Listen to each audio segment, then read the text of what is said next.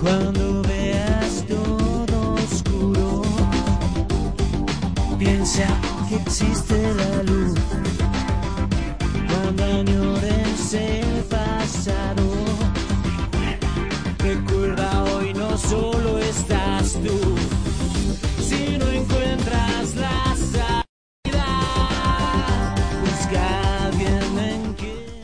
Buenos días, queridos oyentes. Bienvenidos a otro programa de Madre Coraje aquí en la radio social labarandilla.org. Y hoy, ¿por qué Madre Coraje? Pues porque tenemos una madre. Que hay muchas en España y muchas madres coraje. Pero en este programa que venga a vernos una persona que vamos a hablar de las enfermedades raras, que el mes que viene, el mes de febrero, vamos a comenzar el mes de las enfermedades raras. Saben que este mes de enero, todo el mes de enero lo dedicamos a dar visibilidad a la depresión. Pasado día 13 fue el Día Mundial de la Lucha contra la Depresión y todo este mes lo estamos dedicando a la depresión. El mes de febrero, como digo, será dedicado a las enfermedades raras. Y por eso, pues hoy ha venido a vernos eh, Nuria Deva. Nuria, muy buenas. Buenos días, ¿qué tal? Oye, ¿te gusta la música? Bueno, no llevas los cascos, pero que sepas que esta música eh, la ha creado Jorge Dinarés, es una excelente persona y un gran cantante, eh, que dedicó una canción a las personas que sufren, a las personas con ideación suicida. Entonces hoy lo hemos querido poner porque luego voy a presentar a mi amigo eh, y por eso quiero que lo sepas, que esta música que hay de fondo es de Jorge Dinarés. Eh, bueno, Nuria.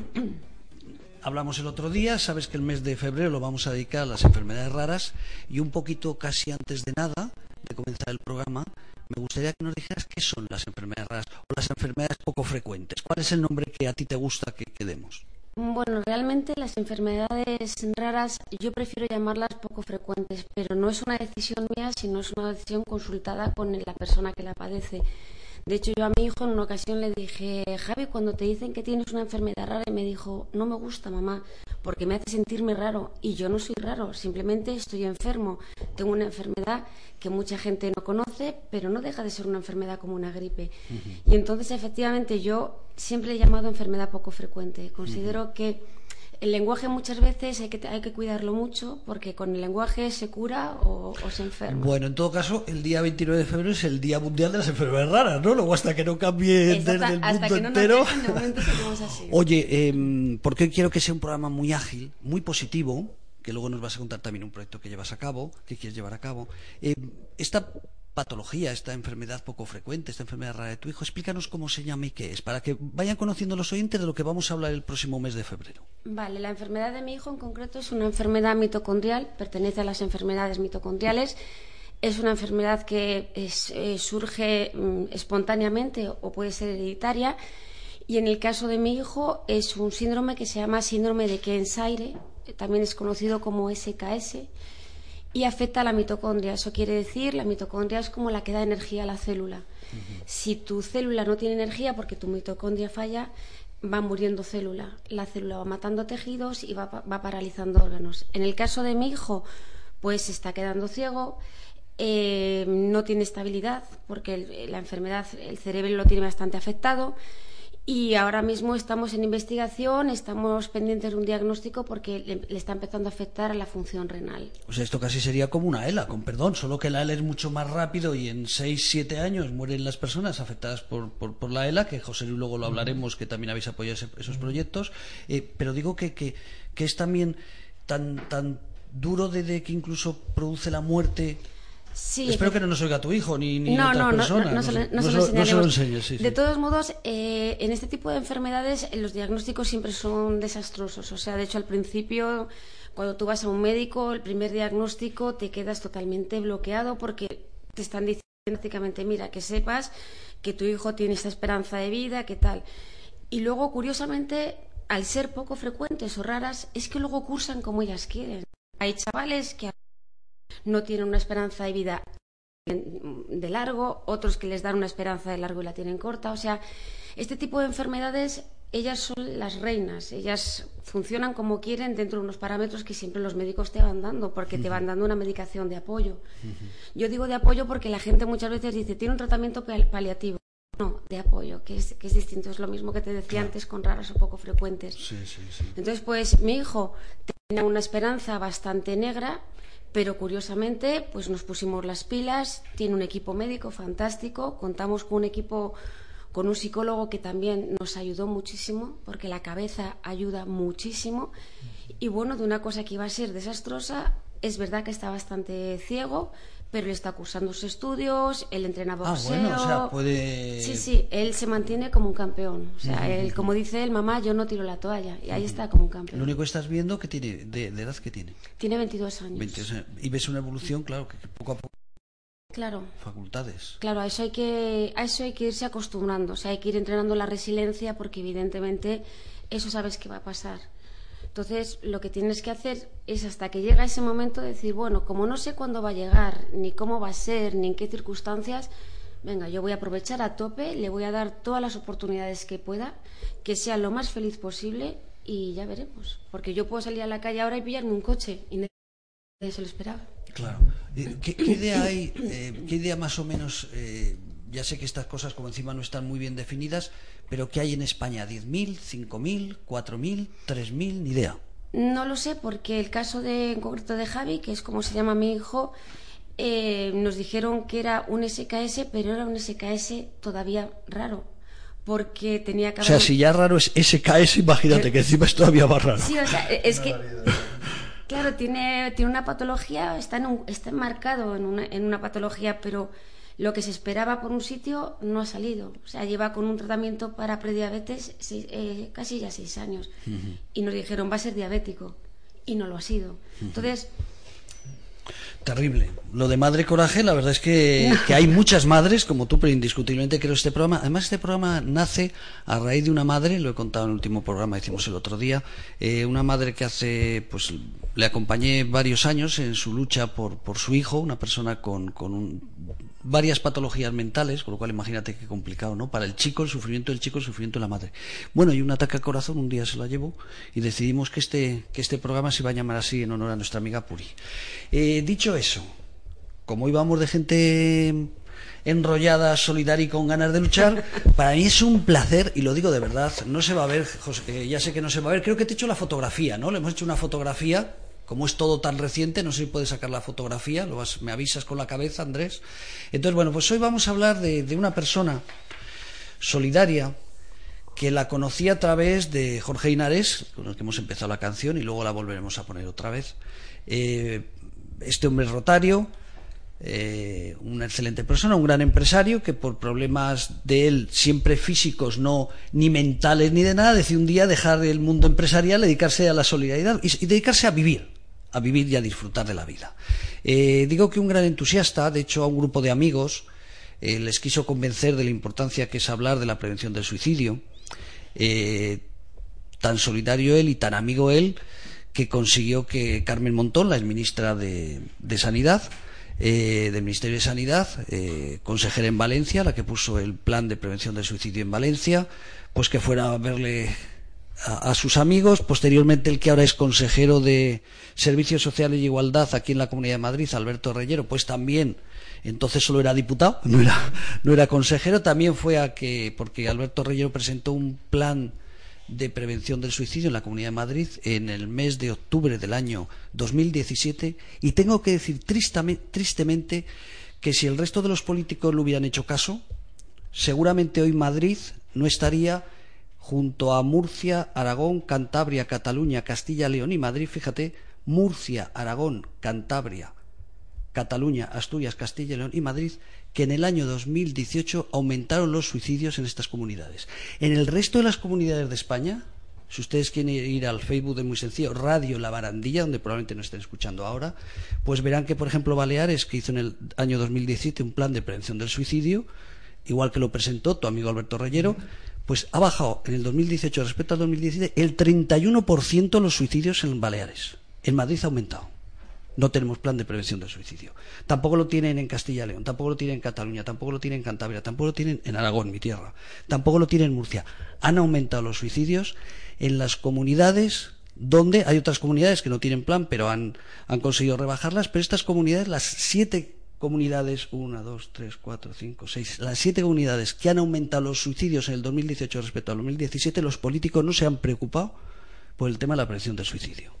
Eh, dicho eso, eh, decir que el año 2018 bajaron en España 140 personas que afortunadamente, pues la Nochevieja esta y la anterior, pues no tuvieron que pasar con el sufrimiento de una persona que cuando alguien se suicida pues siempre sufre y eso lo tienes de por vida, pues gracias a todos estos políticos que se preocupan por España por hacer algo, pues bajan los suicidios. A otros políticos que no se preocupan. La Comunidad de Madrid, a día de hoy, igual que otras comunidades, lo ven venir, tendrán otros intereses, pero no tratan de ayudar a las personas que más sufren. Bueno, ¿y por qué me estoy poniendo así?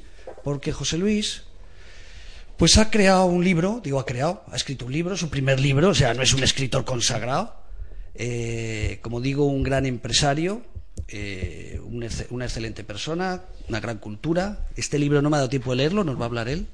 Eh, pero tengo que decir que este libro se presenta eh, el jueves 23 de enero a, las siete y media de la tarde, se presenta en el Círculo de Bellas Artes. No, les invitamos a ir porque es una invitación muy cerrada, como muy privada. pero luego a partir del día 24, donde ustedes nos están escuchando en www.labarandilla.org y en el Facebook de Radio La Barandilla, pues diremos cómo se puede conseguir este libro.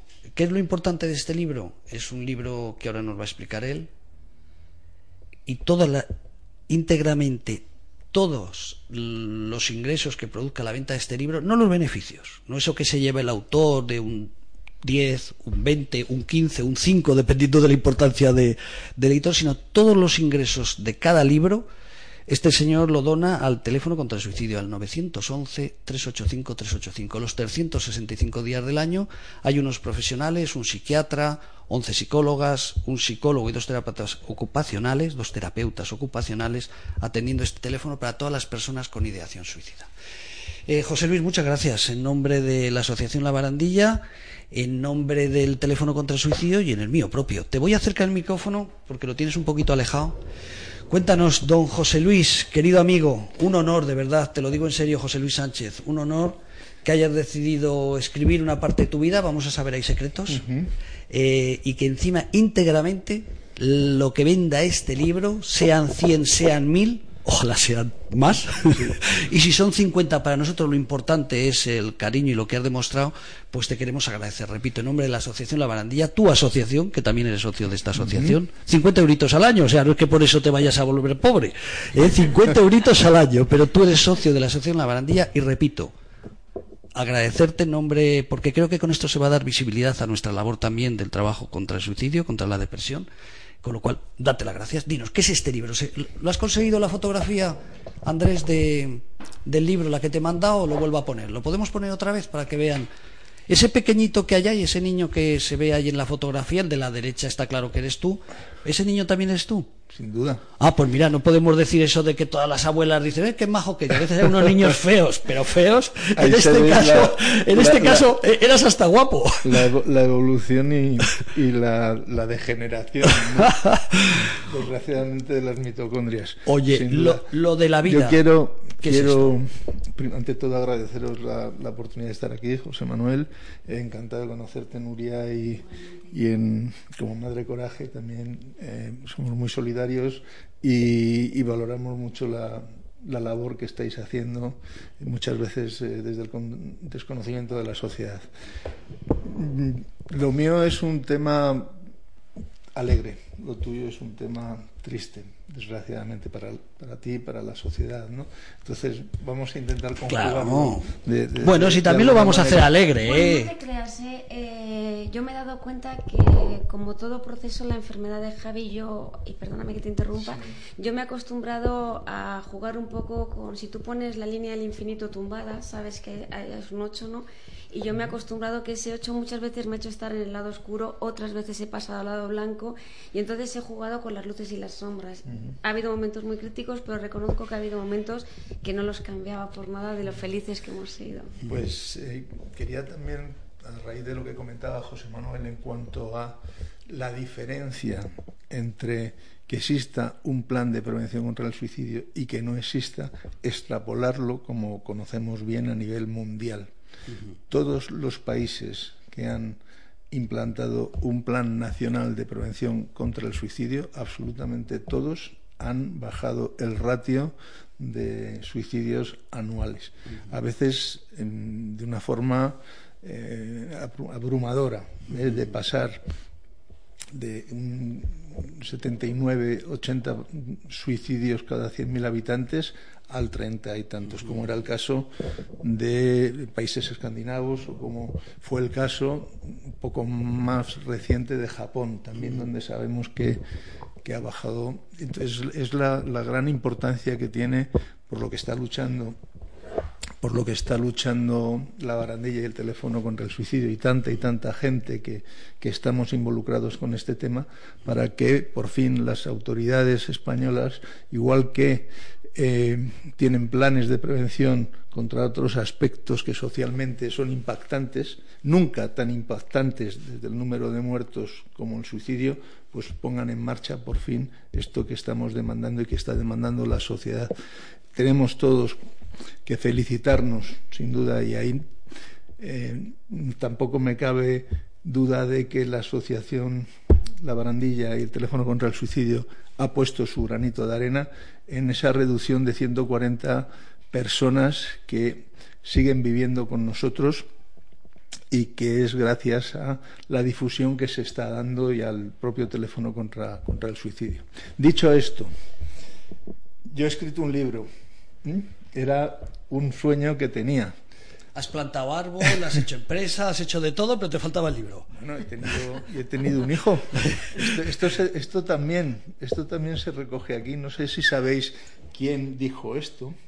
Fue José Martín, el, el libertador latinoamericano, sí, sí, que sí. dijo que todo, en algún sitio está recogido, ¿eh? que todo hombre, digo, mujer, eh, pues debería de tener un hijo, plantar un árbol y escribir un libro como una contribución a la sociedad. Ajá. Bueno, tú te has hecho dos hijos, has plantado el árbol y ya solo te faltaba. He plantado dos árboles. Dos dos. por hijo. Pero bueno, sí, lo cierto es que es que es algo que tenía en mente desde hace muchísimo tiempo. Si veis, las personas tenemos desde críos, desde niños, muchas cosas en mente de lo que va a ser nuestro futuro, muchos sueños que queremos realizar, muchas eh, eh, profesiones que nos gustaría ejercer, todas estas cosas, luego la vida nos va llevando. Es lo de la vida, es lo de la vida. Mi, mi sueño era escribir un libro de lo de la vida, pero lo de la vida tiene un principio, también va a tener un final. Eh, y este principio de lo de la vida se llama tierna infancia. Todos tenemos una tierna infancia, sin duda. Es parte de una trilogía. Luego vendrá otro libro que O sea, se aquí llama... no nos cuentas cómo te has hecho casi millonario. No, esto son cosas de niño. Estas son las cosas Sí. de, de, de niño. Este- eras este malo, eras va- bueno, pero eras malo, este eras bueno. libro vi- eh, Va desde que viene la cigüeña hasta que empiezo a trabajar con 14 años. Ajá. De 14 años a los 40 habrá otro libro que se llama, ya está en elaboración, se llama Lo de la vida, Edad Media. ¿Mm? ¿Por qué o sea la Edad Media, sin duda? O sea, entonces tenemos que estar rezando, Andrés, porque está entretenido el libro para que tenga muchas ventas y compren el segundo. Y habrá un tercero que era desde los 40, ¿m? eh, momento en que, en que fundo mi propia empresa, abandonando el mundo de, de las empresas multinacionales y todo esto hasta, hasta nuestros días. Bueno, pues vamos a rezar para que ese segundo lo dediques a una institución como ellos y el tercer otro, porque eso significa que el gobierno se ha dado cuenta de la importancia que tiene nuestro proyecto y que en lugar de no darnos nada, porque no recibimos ningún tipo de subvención, pues que no necesitemos la gente solidaria como tú. O sea Bien. que este es un libro, cuéntanos, así alguna anécdota que en el- Sí, y luego, mira, y luego les voy a volveremos. contar- les voy a contar algo que es común absolutamente a todos nosotros, a todas las personas. Eh, yo soy un privilegiado por muchas cosas. Siempre he dicho que para ser infinitamente feliz hay que ser infinitamente desgraciado. Esto es lo de la vida. ¿no? Lo decía Nuria hace, hace unos minutos. Y soy privilegiado también porque tengo muchísimos recuerdos de niño desde que gateaba. O sea, cosas que normalmente la gente no recuerda. Y, y eso, pues, mm, de ahí es donde ha empezado el libro. De alguna manera. ¿no? Son recuerdos que todos tenemos, que no todo el mundo ha hecho empeño en recordar, pero que si nos concentramos, pensamos en nuestras vidas, pensamos en cuando empezamos, cuando empezamos a vivir, los primeros abrazos de nuestros padres que sentimos, los primeros gateos, los primeros cuando echamos a andar, las comidas, los pues olores, todas estas cosas. Si te, pones, si te pones a pensarlo, cualquiera somos capaces de escribirlo en un papel. Bueno, me lo dijiste un día y lo estoy recordando y yo debía ser que era muy listo y empecé a andar de jovencito con, meses porque yo no recuerdo nada, yo no consigo recordar. me, lo dijiste cuando ibas a hacer el libro y recuerdo que voy a pensar, yo no estoy pensando tal, entonces me queda la esperanza de que fuera muy listillo yo de pequeño y que con dos meses empezara a andar, porque no recuerdo absolutamente nada de mis gateos. ¿eh? Pues probablemente, probablemente es por eso que te digo que soy un privilegiado, porque yo sí lo recuerdo perfectamente. ¿Y el primer regalo también de Reyes, te acuerdas tú? El primer regalo. O, las primeras cosas que recuerdes así de, cuando eras pequeñajo, o eras un niño pobre que no tenía ni, ni para regalos, a ver qué no vamos a encontrar en el libro. regalos siempre había en casa, sin duda. Además, yo soy el, era el mayor de cinco hermanos, con lo cual, y además el primero de toda una generación, con lo cual, pues siempre había muchos regalitos. Y claro que, que recuerdo.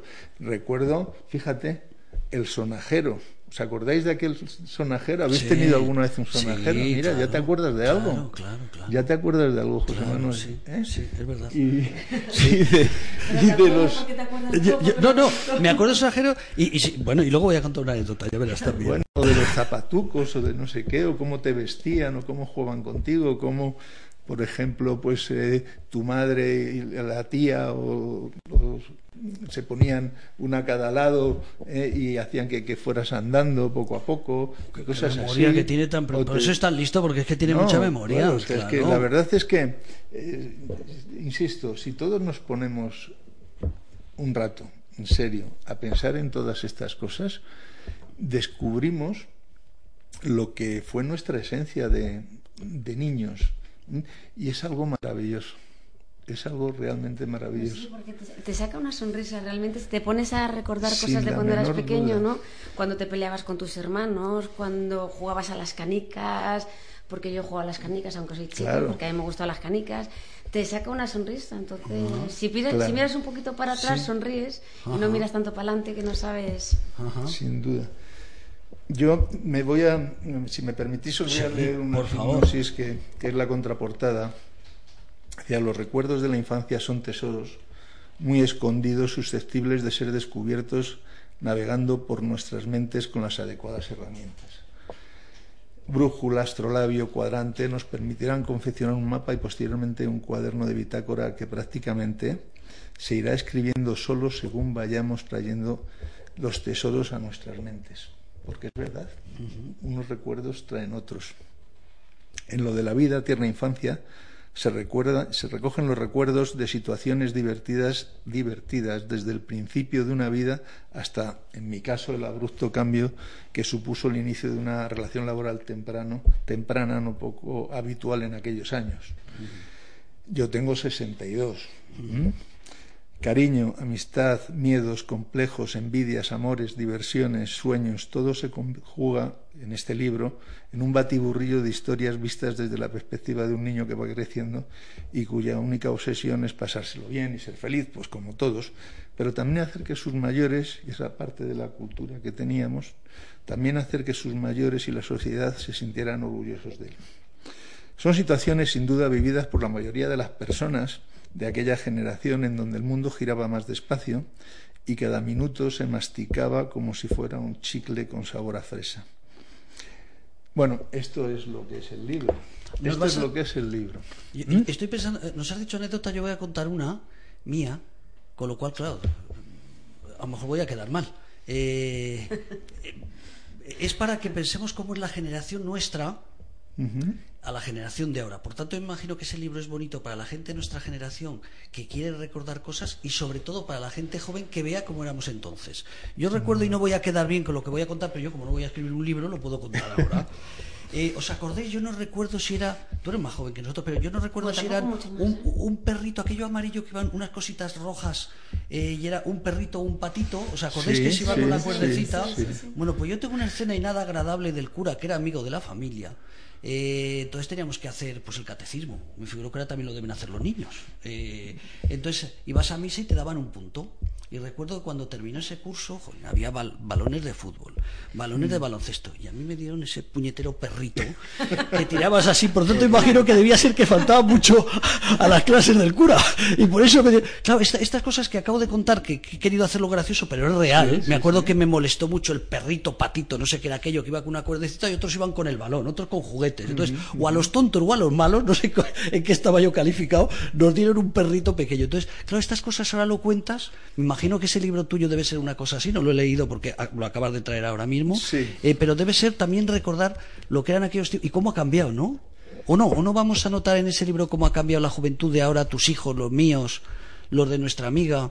Mm, No se trata de realizar una compara- comparación. Además, yo siempre he sostenido que, que ambas épocas son eh, completamente diferentes y no se deben de comparar. Es simplemente la evolución, es simplemente el progreso bien entendido al que todas las generaciones hemos ido contribuyendo.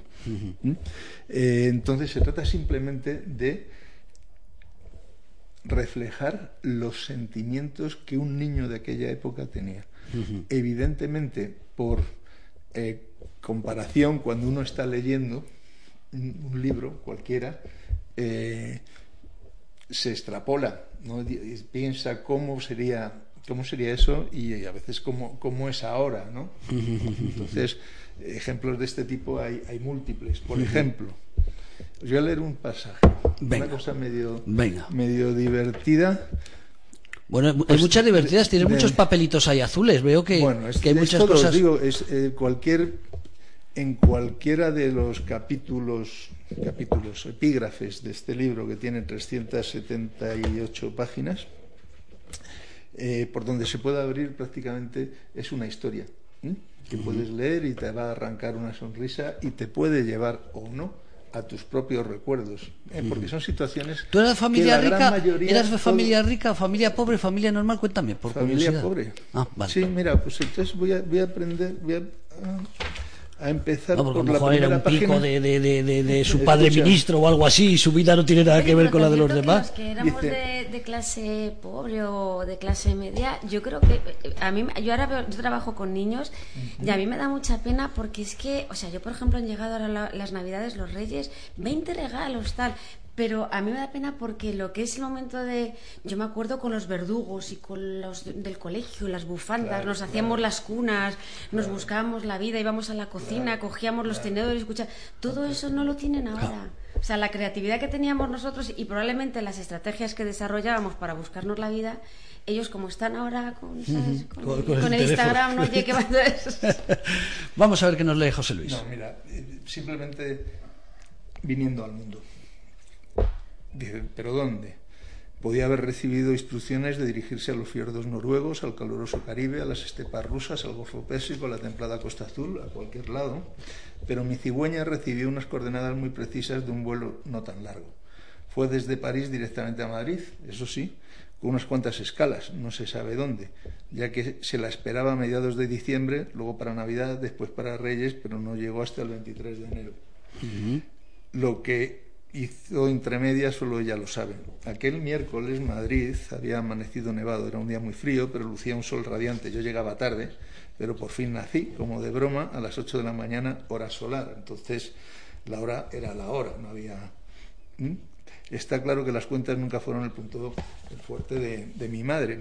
Ese día y a esa hora estaba naciendo otra persona que influyó luego en mi vida, aunque solo para soñar. Ella era chica, yo chico. A ella le llevaron a Monte Carlo, a mí a Madrid. Ella nació en la biblioteca de Palacio de Mónaco, habilitada al efecto. Yo en la habitación 14 del Sanatorio Fonsanta de la calle Clayo Cuello. Ella nació rica, yo pobre. Bueno, bueno, naciste, oye, Fíjate. naciste pobre, pobre, pero naciste en una clínica, Sí. ¿eh? Que otra gente nacía en casa. Sin duda, sin duda. Era pobre, pero pobre. Pero con dignidad.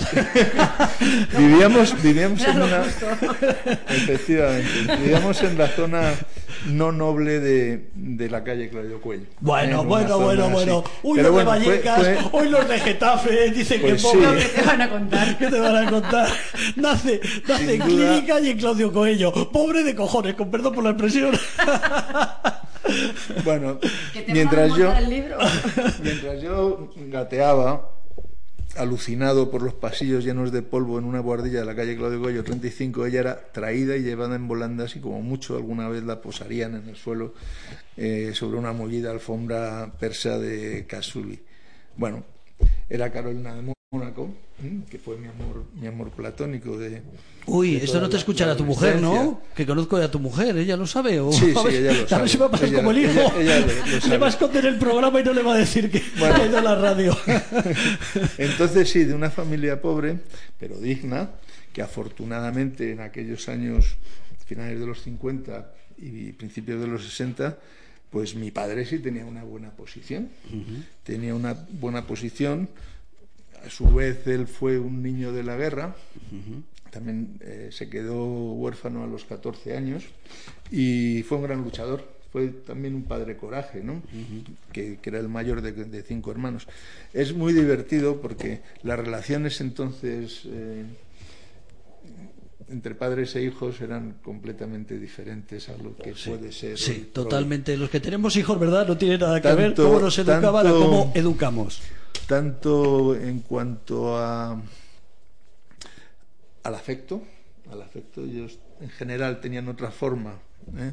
mucho más distante de mostrar el afecto como a la educación Es sí. cierto, fíjate, eh, eh, es cier- a lo mejor mi padre, a lo mejor el tuyo, igual otros son diferentes, pero es cierto que ahora creo que somos, es diferente, eres como más cariñoso. Mi padre no era tan cariñoso conmigo. Pasaba lo con, Sí, con sí, José Luis es, con- es exactamente igual. Exactamente ¿Y igual. a la chica? y con- No, yo, yo tuve la enorme fortuna, bueno, yo no tengo mis padres, mis padres fallecieron en un accidente de tráfico y yo tuve la enorme fortuna de tener un padre que yo, de hecho, le hablo mucho a mi hijo de él, ¿no? Creo que es muy importante que, que sepa que tuvo un abuelo que era un tipo fantástico y yo le recuerdo muy divertido, o sea, yo es que a mi padre... Cada vez que le recuerdo, le recuerdo muy divertido y tremendamente cariñoso. Sí que es verdad que yo creo que tenía una virtud que era la de soy tu padre, soy cariñoso, pero como te pases un pelo me lo vas a notar. Entonces, eso yo creo que es lo que no hay ahora. Ahora esa separación entre respeto y tal, pero yo me acuerdo mi padre se bajaba un poco las gafas y decía, escóndete donde puedas que Sí, vienen a sí, por así ti. o sea. así era para todos. Pero fijaros que, y además trabajaban mucho.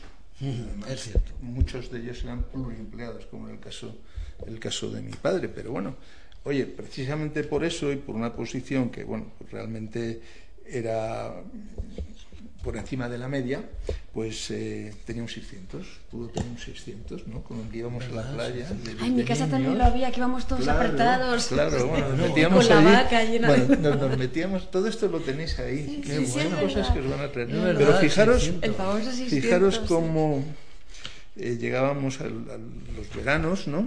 Y nos íbamos allí a la playa. Mi padre era de Bilbao. Y entonces íbamos a distintas playas, pero ya finalmente nos quedamos en una de ellas, que es la que más le gustaba, ¿no? Y mi padre me enseñó a nadar. Yo no tendría más de dos años, si acaso, llegaba a los dos años. Entonces me metía en el agua, con él, en brazos. Y eh, iba subiendo el agua, y entonces, lo voy a leer literalmente, caminaba mar adentro hasta que el agua le llegaba por la cintura. Mi padre entonces me lanzaba al mar ante mi espanto, por los aires. Recuerdo perfectamente las sensaciones de estar solo, hundido en el mar, tragando agua, sin poder respirar, hasta que de repente me agarraba de un pie y tiraba de mí hacia afuera.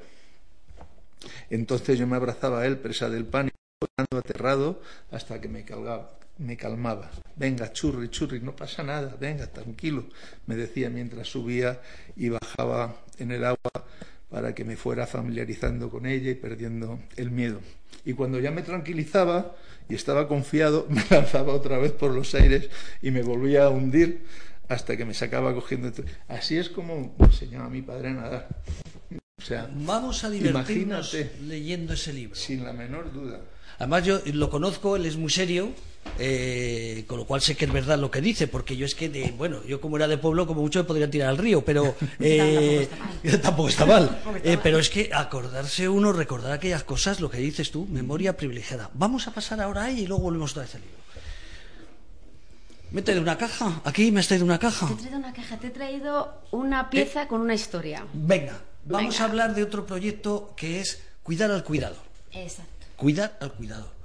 Eh, algo tan sencillo que en este programa hemos, hemos hablado muchas veces. Ustedes saben que el principal patrocinador de este proyecto social es asispa.org, que es una entidad donde 5.000 personas atienden a más de 100.000 personas en España, y de ellos he aprendido lo de cuidar al cuidador.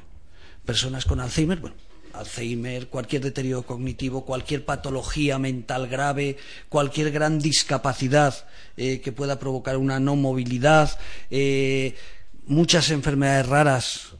Sé que contigo tenemos que hablar, pero yo, estoy, yo es como lo de discapacidad, yo no hablo de diversidad funcional. Pues entonces enfermedades raras todavía estoy con las enfermedades raras, ¿no? Fantástico porque así llegará más gente, porque es lo común. Claro, entonces, ¿qué significa? Eh, que hay que pensar en esas personas que son cuidadores. Cuéntanos, ¿cuál es tu proyecto y qué historia tiene esta caja que, como están ustedes viendo, eh, tiene una historia detrás? Bueno, mira, todo esto surgió por, por una necesidad personal. O sea, el proyecto no es un proyecto que surgiese, pues un día "Ah, me quiero dedicar a esto, no. Eh, todo esto surgió por una auténtica necesidad personal una auténtica crisis de angustia. Eh, cuando empezó todo el proceso de, de la enfermedad de mi hijo, de Javi, yo me acuerdo que me tiraba noches enteras en el quicio de la puerta de la habitación de mi hijo, le miraba, lloraba, no puede ser, no puede ser, no puede ser, no puede ser, y realmente me acostaba agotada. Entonces un día estaba en casa, no puede ser, no puede ser, y decidí irme a la cocina y abrir los armarios de la cocina. Me encontré un bote de colacao, me encontré y empecé a pensar qué podría hacer con esto. Entonces, pues un día se me ocurrió hacer un florero, otro día se me ocurrió pintar un cuadro. Entonces, ¿qué pasa? Que en mi cabeza hubo como un clic. Yo me seguía acostando a las 5 de la mañana, pero había oxigenado mi cabeza, quiero decir, ya me, ya me acostaba con otro cansancio, pues había estado pintando hasta las tantas de la mañana. ¿Qué pasó? Que empecé a cuidarme. Y me di cuenta que ese oxígeno que yo me estaba dando a mí misma era una segunda oportunidad. O sea, empecé a ver la vida de otra manera. Yo salía por la calle y en lugar de coger, ir con la mochila de mañana tengo médico, una prueba, Dios mío, un diagnóstico, Dios mío, ¿qué va a pasar? Pues yo esa mochila la llevaba. Pero yo lo que hacía es que iba por la calle y me asomaba a las tiendas y pensaba, ¿y esto lo podría hacer yo? ¿Y esto lo podría copiar yo? ¿Y esto qué material es? El móvil, en lugar de utilizarlo para buscar información sobre medicaciones, tratamientos, tal, lo buscaba para cómo se hace la cartapesta, cómo hacían en la antigüedad el color azul, cómo conseguían hacer estos materiales. ¿Qué pasó? Que me empecé a cuidar. O sea, la figura del cuidador es una figura que muchas veces no se ve, pero al cuidador hay que cuidarle. Yo me he encontrado con casos de gente que te ha dicho, Nuria, he abandonado a mi dependiente. Es así. Y le preguntas por qué y te dice, por cansancio, Nuria. Por cansancio. Entonces, ahí te das cuenta que hay una problemática muy dura. Y además es una problemática bidireccional porque el, el que abandona se siente mal porque ha abandonado, pero es que el dependiente se siente muy mal porque dice, es que soy una carga. Entonces, el proyecto que yo he creado es un proyecto que se llama Oxígeno Arte. Y es un proyecto... Oxigenarte, oxígeno, arte. como lo quieras llamar, Ah. oxígeno arte, oxígeno arte. El objetivo es al cuidador, te vamos a dar un espacio, vamos a hacer que te comprometas contigo para cuidarte. Si tú te cuidas, estarás preparado para cuidar y de hecho la relación con el dependiente será distinto. Entonces es eso, es darte un espacio, cuídate, recíclate. Al fin y al cabo todo lo que yo hago en taller de reciclaje, o sea, yo no quiero que la gente salga a gastar, no, yo quiero que sea asequible a todo el mundo. Recíclate. O sea, haz de un diagnóstico que ese día es un diagnóstico nefasto, vale, párate, estás en el lado negro, haz una pieza. O sea, eso que es tan horrible lo vas a transformar con creatividad en algo bueno y vamos a jugar con esas luces y esas sombras para que te puedas mantener, porque es que si no es agotador. O sea, estamos hablando, por ejemplo, ha salido a reducir Alzheimer, cualquier otro deterioro. Eh, Alzheimer, mira que es duro, ¿eh? porque la gente, hay 800.000 personas con Alzheimer en España, 800.000 personas, familias que saben lo que es tener una persona. El propio, el propio paciente se va deteriorando y hay un momento donde ya no sabe, pero sufre mucho también. Durante dos o tres años, cuando ya no se acuerda casi de nada, que ve una cara, no sabe si es su hijo, no sabe si es su sobrino, pero que le suena, que trata de recordar. Pero claro, está el cuidador que está todo el día, que se pierde, que se va. Aquí hemos hecho algún programa con personas con Alzheimer, lo digo sin mayor historia. Creo que tenemos este mes, este año, un año dedicado al Alzheimer, quiero recordar. sería malo, ¿no? Estaba hablando del Alzheimer y que no lo dedicara. Yo creo que sí, hablaré con la presidenta, que no me acuerdo. Eh, pero decía eh, que es terrible estar todo el día que han desayunado, que luego quieren volver a desayunar, o que a lo mejor no quieren desayunar, que se quieren ir a la calle y no tienen ni idea cómo ir a la calle, que se cabrean porque se quieren ir de casa y no tienen ni idea de una vez salgan a la calle dónde van que no dejan ese familiar irse porque se pegan. Digo, dependiendo de los tipos de, de cuándo llega la, la, patología, cómo va afectando, ¿no? Que de repente esa persona, esa mujer, normalmente son mujeres o hijas, todavía estamos aquí en España así, ¿no? Pero mujeres o hijas, la mujer, o también los maridos, eh, que permanente quieren estar a su lado porque fuera de su lado, claro, estamos hablando de estas personas, ¿no?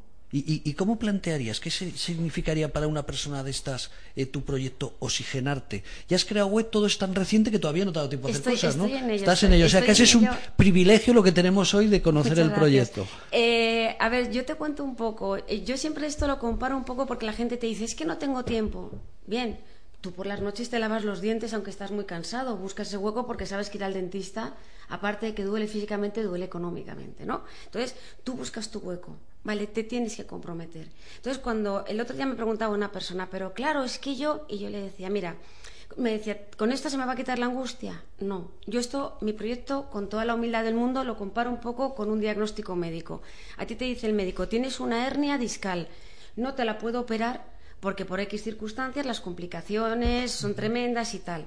Y tú dices, o sea que me va a doler todos los días de mi vida. Y el médico te dice, no, si tú coges y todos los días haces una horita de pilates o una vez a la semana te vas a caminar a la naturaleza, que es lo más fantástico que hay. Entonces, si tú coges y dices, jo, pues si todos los días me voy media horita a caminar o me voy una horita a hacer pilates, no me duele la espalda. Lo haces, la espalda no duele. Bien, pues haz lo mismo con tu cabeza. Búscate tu horita de pilates. ¿Qué es esto?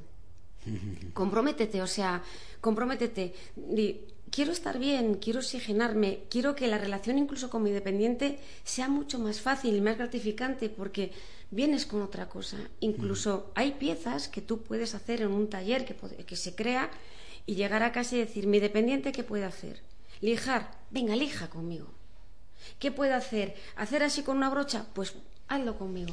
Oye, esto, que yo lo he enseñado y detrás habrá una historia te lo voy a devolver porque esto encima es bonito, debe tener valor. No me lo voy a quedar, tranquila, porque veo que me gusta bueno, te lo puedo dejar aquí si quieres de recuerdo. Pero cuéntame, ¿qué, qué, qué, qué significa para que nos hagamos la idea? Ya si hablamos ya de una cosa concreta o se nos va el tiempo. Vale, Luego pues voy a dar tu teléfono, voy a dar tu correo, porque como coincide que todavía esto es, le hemos dicho, vente, cuéntanos antes que a nadie el proyecto, ¿no? Eh, pero cuéntanos, ¿qué, ¿qué historia tiene esto? Pues mira, esa historia es la historia de una caja que estaba abandonada en la calle y estaba totalmente deteriorada que es como muchas veces llega la gente a los talleres cuando realmente están destrozados, ¿no? Ah, por eso que veo en tu tarjeta restauradora, claro. Sí, es que soy restauradora, sí, soy restauradora. sí, además e, es, es, bonito porque siempre se puede dar criterios de restauración, se puede aprender un poquito de historia del arte. ¿Lo has pintado tú o era así? No, estaba totalmente ah. en pino natural, estaba pisada, estaba manchada, estaba pues como te puedes imaginar lo que es una caja en la calle. Pero a mí me llamó la atención y me la llevé a casa. Y ya ahí la dejé. Dije, bueno, pues algún día se me ocurrirá algo. Y entonces, en un momento de estos de angustia, de decir, a ver, ¿por dónde salgo ahora? Que lo, que lo que me está viniendo, pues yo pasé a la habitación donde tengo miles de cosas que cojo de la basura, porque de hecho mi hijo dice que me van a quitar su guarda de custodia porque me meto en los contenedores, o sea, básicamente. Mamá, te van ¿Cómo, a... ¿Cómo se llama esta patología? El mal de Diógenes. el mal de Diógenes, sí, sí. Además es que yo llego a negociar incluso con los basureros. Si me das cinco minutos, cruzo por un destornillador, pero no te lo lleves. Y entonces, pues pasé por la habitación y lo cogí. Y entonces empecé a darle vueltas, a darle vueltas, ¿qué puedo hacer? ¿Qué puedo hacer?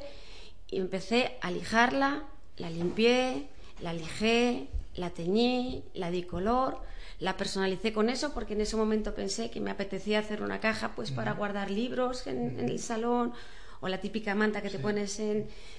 Y entonces eh, empecé, empecé, empecé y curiosamente de ese día desastroso, de esa angustia que yo tenía por lo que estaba pasando y por el que va a pasar con el riñón de mi hijo, salió eso.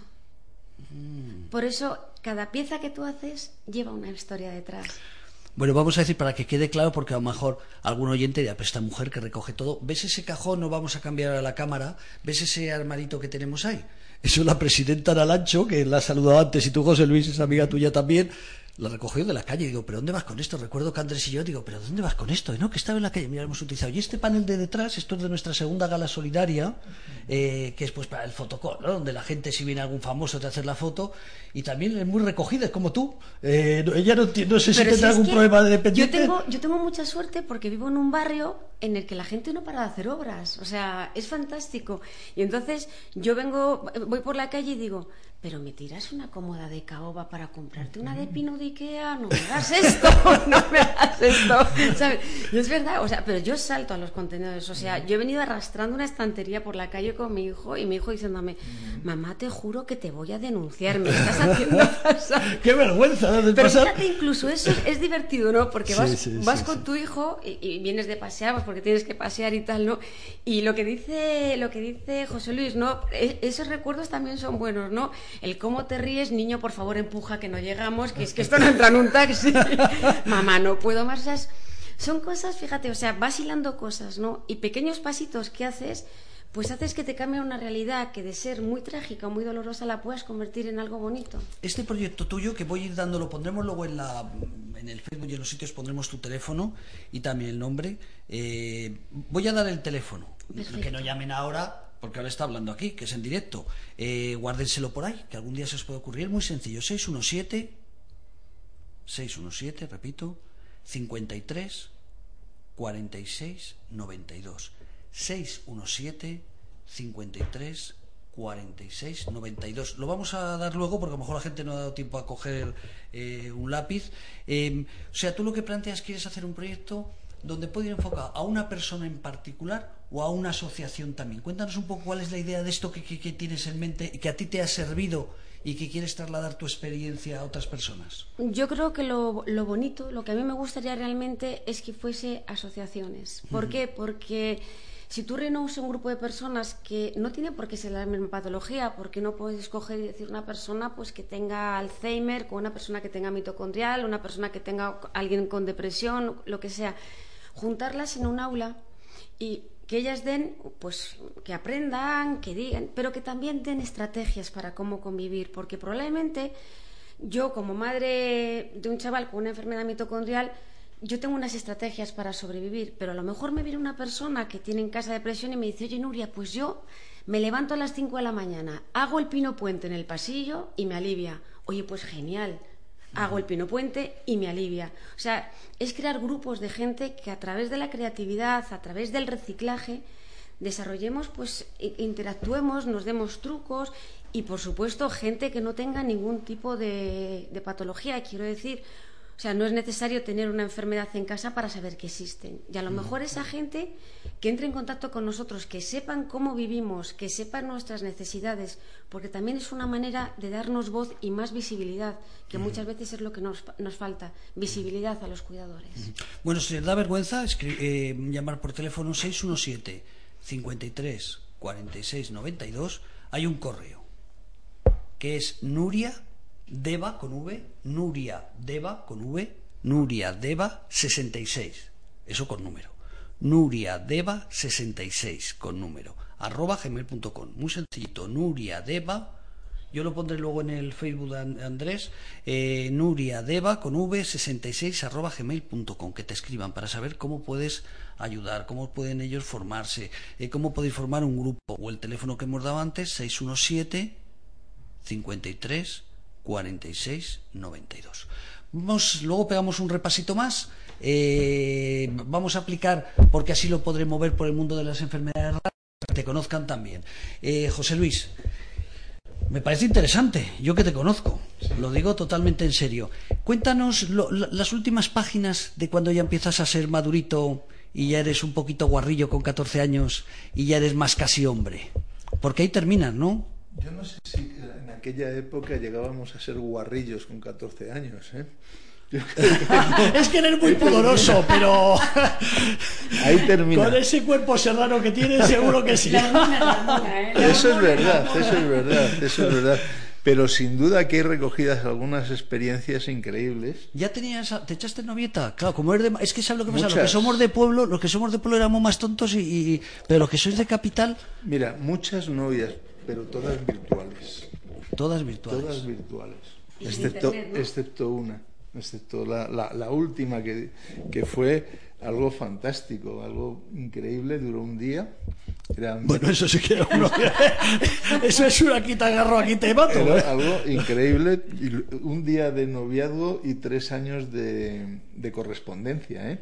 Ah, porque lo cual entonces te- estuvo muy te bien, escribía, Porque claro. fue justo antes de que mi padre tuvo la gentileza, antes de ponerme a trabajar, que tenía que empezar el 1 de agosto del 71, eh, dejarme irme 15 días a Benidorm con la casa de un amiguito, ¿no? Y allí es donde conocía Ah, es a que en Benidorm, yo, yo que soy de pueblo sé que en Benidorm y en Torremolinos es donde triunfaban eh, la juventud.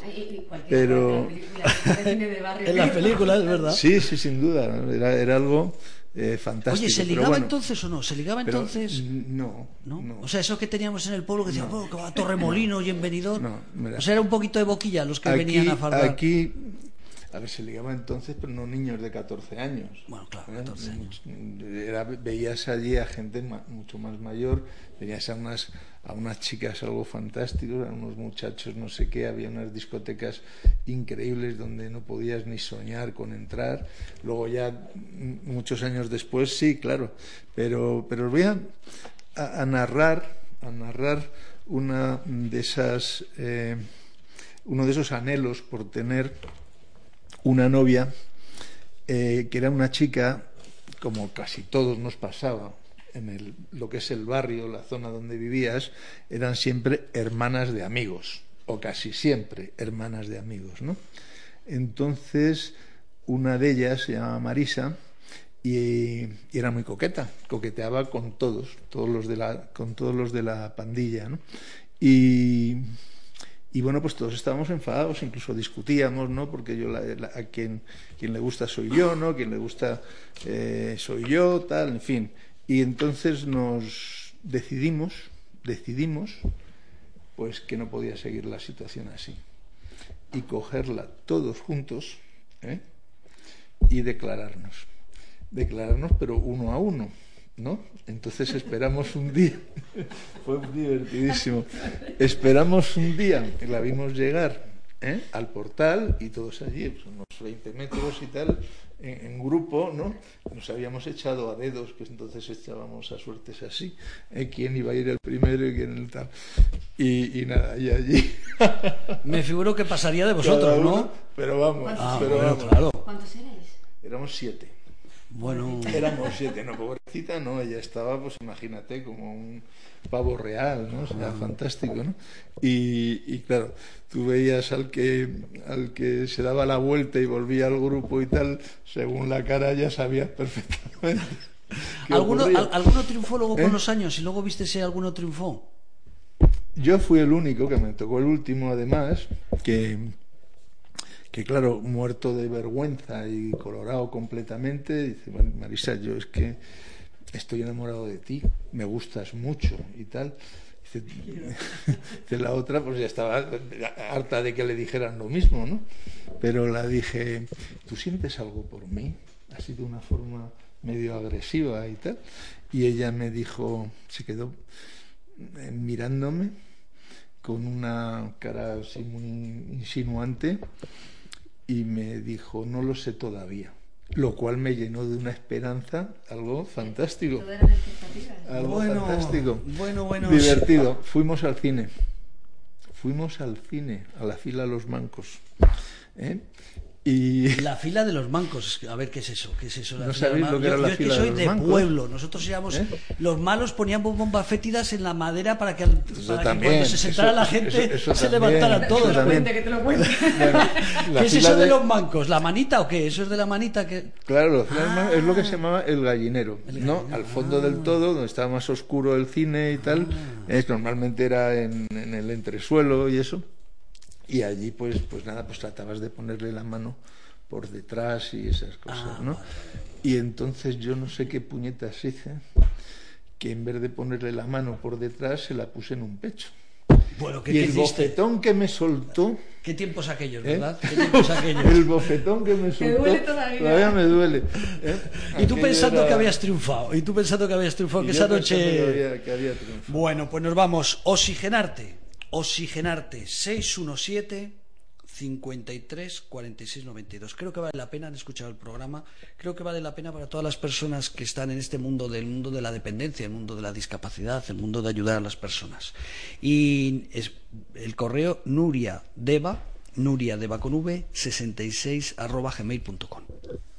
Yo voy a decir que les voy a dar mucha envidia porque voy a disfrutar el día 23 de enero en la presentación de, este maravilloso libro, Lo de la vida, tierna infancia de José Luis Sánchez.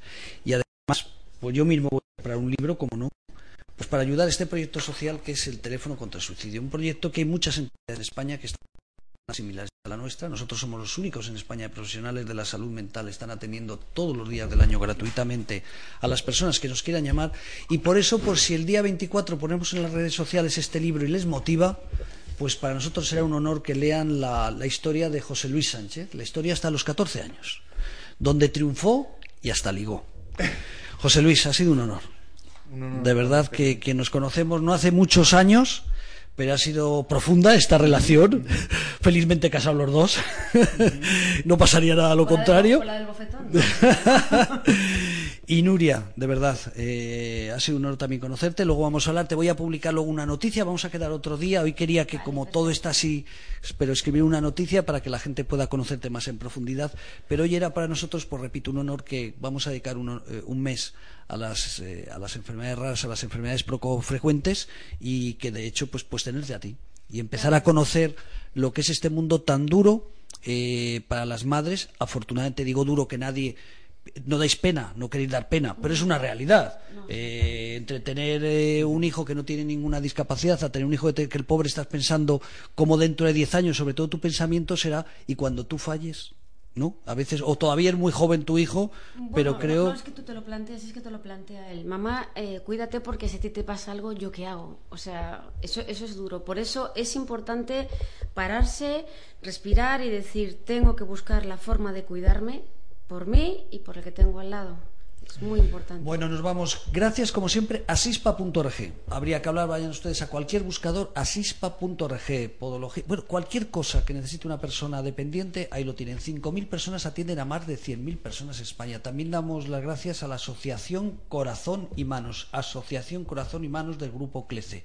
Y, como no, Hospital de Día Lacman con J. Hospital de Día Lacman con J. Ponen cualquier buscador y aquí se atiende a personas con distintas patologías mentales, con enfermedad mental grave, eh, desde psicosis, esquizofrenia, cualquier tema de patologías mentales. Esta sede, de hecho, esta sede es de la Asociación La Barandilla, pero es propiedad del Hospital de Día Lacman.